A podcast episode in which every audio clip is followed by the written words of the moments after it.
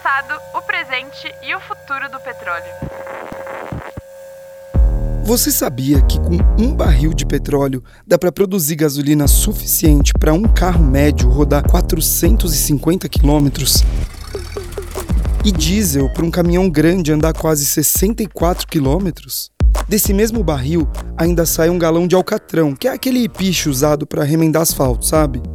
Dá ainda mais um litro de óleo de motor. E como depois de refinado o barril de petróleo gera vários subprodutos, a gente ainda tem cera para fazer umas 170 velas, além de petroquímicos para umas 39 camisetas de poliéster. Ou, se você preferir, 750 pentes de plástico ou até 450 escovas de dente. É muita coisa, né? O fato é que o petróleo continua tão importante para a economia e para as nossas vidas como ele sempre foi. Mas até quando? Eu sou Vitor Gouveia, meio rouco hoje, e esse é o Semanada a newsletter em áudio do Nubank. E de onde vem o petróleo? A origem do petróleo é a decomposição de matéria orgânica, principalmente plânctons. Durante milhões de anos, os fósseis desses micro-organismos que viviam nos mares foram sendo comprimidos contra a terra no fundo do mar, soterrados e viraram carvão mineral. Cerca de 2 quilômetros abaixo dessa camada de carvão eles se transformaram em gás natural e petróleo bruto. A primeira revolução industrial, aliás, no início do século XVIII, foi baseada nessa primeira camada de carvão aí, que era usada como combustível para os motores a vapor. Mas ele começou a ser usado em maior escala a partir de 1849, com a criação de uma tecnologia de destilação, ou seja, uma forma de refinar o petróleo bruto para transformá-lo em outros produtos. Foi com essa inovação que vieram a gasolina, o querosene, o gás de cozinha, por exemplo. Em 1859, foi perfurado o primeiro poço de petróleo do mundo, lá no oeste da Pensilvânia, nos Estados Unidos. É aí que a história da humanidade começa a mudar para valer. Mas por que o petróleo mudou tanto a sociedade? Porque esse óleo escuro, viscoso e inflamável literalmente colocou o mundo em movimento. Os motores à explosão que usam combustíveis derivados do petróleo logo substituíram as máquinas a vapor e permitiram que as pessoas pudessem dirigir e voar por aí. Isso encurtou distâncias. A Primeira Guerra Mundial começou em 1914 com um monte de soldados a cavalo e terminou com aviões, tanques, caminhões e navios viajando a uma velocidade muito maior, graças aos combustíveis gerados pelo petróleo, que rapidamente substituíram carvão mineral. As fábricas também passaram a ter motores alimentados por óleo, e com o avanço da tecnologia, o petróleo foi se tornando matéria-prima para a fabricação de plástico, borracha sintética, tintas, solventes, cosméticos, entre muitos outros produtos, que ganharam o mundo principalmente depois da Segunda Guerra Mundial. Depois que o conflito acabou, a indústria mundial, especialmente a dos Estados Unidos, trocou a fabricação de armas pelos bens de consumo, aumentando a sede de petróleo. Os carros, claro, estavam nessa lista. Conforme as décadas foram passando, a indústria do petróleo se tornou gigante. Para você ter uma ideia, de acordo com uma pesquisa da empresa Ibis World, a indústria global de exploração e produção de petróleo e gás deve chegar a 2,2 trilhões de dólares em 2022, ou seja, é maior que o PIB da Itália, a oitava maior economia do mundo. Então o petróleo só trouxe coisas boas? É aí que fica um pouco mais complexo. Desde o começo, a exploração do petróleo foi marcada por muitos conflitos entre os países. A descoberta de petróleo no Oriente Médio, por exemplo, teve como pano de fundo uma rivalidade entre o Reino Unido e o governo russo. E foram nos países dessa região que os maiores conflitos e crises envolvendo o petróleo aconteceram. Mas antes da gente falar disso, é preciso explicar por que o Oriente Médio é tão importante quando o assunto é petróleo. Para começar, o petróleo foi descoberto na região pela primeira vez em 1908 pelo geólogo britânico George Reynolds. Depois de sete anos procurando, ele achou petróleo na Pérsia, atual Irã. Um ano depois foi lançada a companhia Anglo-Persa, que depois se transformou em British Petroleum Company, ou Companhia Britânica de Petróleo em tradução para o português. Era um ótimo momento para eles, porque a empresa pôde aproveitar toda a demanda por petróleo durante a Primeira Guerra Mundial. No começo, a produção no Oriente Médio era controlada por países ricos como o Reino Unido e a França, que haviam colonizado a região. Ou seja, não faltava motivo para conflito, né? E a situação ficou ainda mais tensa quando mais petróleo começou a ser descoberto por ali. No Kuwait, na Arábia Saudita, foi em 1938.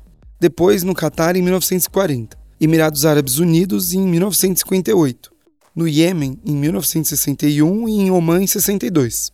Esses países pequenos, todos colados uns nos outros, passaram a ter a maior reserva de petróleo do mundo. Os árabes sabiam do valor que o petróleo tinha e não demorou muito para eles assumirem o controle da região, mas não sem algumas guerras, golpes de Estado, interferências do governo do Reino Unido e dos Estados Unidos. Em 1960, muitos desses países já eram independentes. Nesse ano foi criada a OPEP, a Organização dos Países Exportadores de Petróleo, que até hoje é uma das instituições mais poderosas do planeta responsável por metade do petróleo do mundo.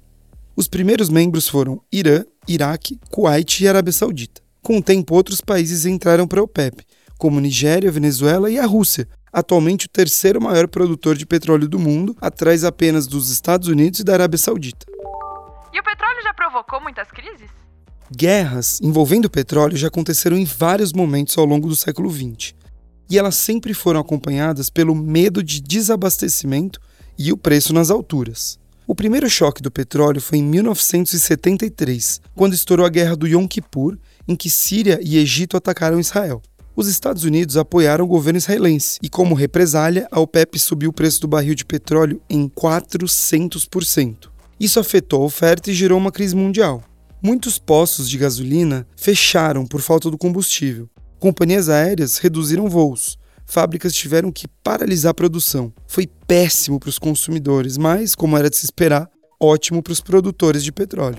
Inclusive, o impacto disso foi sentido muito forte no Brasil. Se você quiser saber mais, ouça o episódio 52 do Semanada, sobre a hiperinflação por aqui. Em 1979, o segundo choque do petróleo foi provocado por uma redução na produção do óleo depois da Revolução Iraniana. Na época, o país enfrentava muitos protestos contra o chá, que é uma espécie de rei barra imperador do Irã. Isso afetou o produtor de petróleo do país. A produção foi bastante reduzida e as exportações pararam. Tudo bem que o corte na oferta mundial de petróleo foi de apenas 4% aproximadamente, mas o mercado financeiro é movido por expectativas. Por isso, um pânico generalizado tomou conta do mundo e o preço do barril do petróleo dobrou. De novo, vários países registraram longas filas em postos de gasolina, porque com essa crise as pessoas queriam encher o tanque antes que o preço subisse ainda mais, ou que os estoques de combustível acabassem de vez. Alguns anos mais tarde, a partir de 1980, com o início de uma guerra entre Irã e Iraque que durou oito anos, a produção iraniana quase parou, e no Iraque ela foi muito atingida. Os Estados Unidos e outros países como o Brasil sofreram com recessões econômicas e os preços do petróleo se mantiveram altos. Os problemas também se repetiram entre 1990 e 1991, com a Guerra do Golfo. Foi o terceiro choque do petróleo. Na época, o Iraque invadiu o Kuwait, um dos maiores produtores de petróleo do mundo, mas foi derrotado com a ajuda dos Estados Unidos. Mas essas crises são coisas do passado, né? Né, Nanina, não. No começo de 2020, o preço do barril de petróleo estava baixo porque a demanda por ele caiu depois que a pandemia do coronavírus começou. Para conter a queda dos preços, a OPEP propôs reduzir a produção e, com isso, diminuir a oferta global de petróleo em 10%.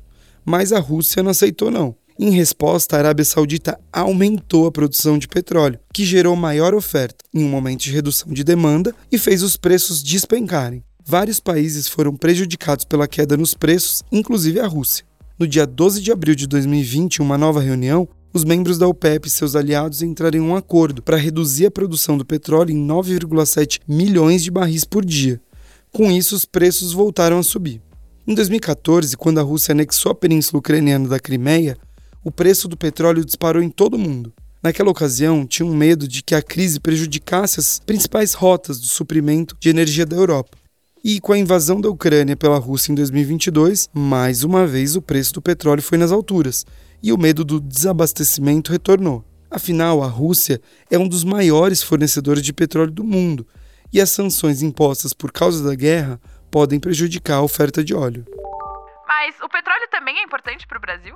Com certeza. O petróleo foi encontrado em território brasileiro pela primeira vez em 1939, na Bahia, depois de dois anos, acharam um reservatório em que a exploração era economicamente viável. Em 54, a Petrobras instituiu o monopólio estatal, passando a explorar o petróleo nacional. Em 1974, foram descobertos os poços de petróleo da Bacia de Santos. A indústria petrolífera do Brasil avançou demais nas décadas seguintes, e em 2007 foi descoberta a camada do pré-sal, com imensos poços de petróleo a 7 quilômetros de profundidade. Esse foi um marco na história do petróleo brasileiro. Para você ter uma ideia, hoje mais de 70% da produção do Brasil são derivados de campos de pré-sal.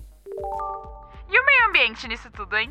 É justamente o nosso maior problema. Um relatório publicado pela ONU em 2021 mostrou que a concentração de gases na atmosfera nunca foi tão alta e que o planeta nunca teve tão quente. Durante a Conferência das Nações Unidas sobre as Mudanças Climáticas, também em 2021, o secretário-geral da ONU, Antônio Guterres, afirmou que se o mundo não reduzir imediatamente, em larga escala, as emissões de gases, será impossível limitar o aumento da temperatura global em um grau e meio. Segundo ele, as consequências disso devem ser catastróficas. O Guterres também falou que o número de desastres naturais já é cinco vezes maior do que em 1970, incluindo ondas de calor fatais, furacões, enchentes e incêndios. Aliás, desde 1959, cientistas já alertavam sobre os efeitos dos gases do aquecimento global. Em 1965, o presidente dos Estados Unidos na época começou a ser oficialmente avisado sobre as consequências do aquecimento da Terra. E qual o futuro do uso do petróleo? Também em 2021, o órgão de vigilância Climate Action Tracker publicou um estudo que mostrou que nenhuma das principais economias do mundo, incluindo todos os 20 países mais ricos do G20, tem um plano climático que cumpre as obrigações do Acordo de Paris de 2015. Foi no Acordo de Paris que mais de 190 países concordaram em limitar o aumento das temperaturas globais. E como a gente viu, a meta é não ficar mais do que um grau e meio acima das temperaturas que o planeta tinha antes dos períodos industriais. Mas, apesar disso, nos últimos anos, cada vez mais países estão fazendo promessas relacionadas à redução da emissão de gases do efeito estufa. O principal objetivo é alcançar o chamado net zero, que é quando a quantidade de gases de efeito estufa emitida é menor que a quantidade removida da atmosfera. Com isso é feita a compensação dos gases que provocam o aquecimento global. Outro debate cada vez mais forte é o uso de energia limpa nos transportes. Todas as principais montadoras do mundo já anunciaram planos para migrar a produção para veículos elétricos e híbridos nos próximos anos. Os planos são realmente ousados.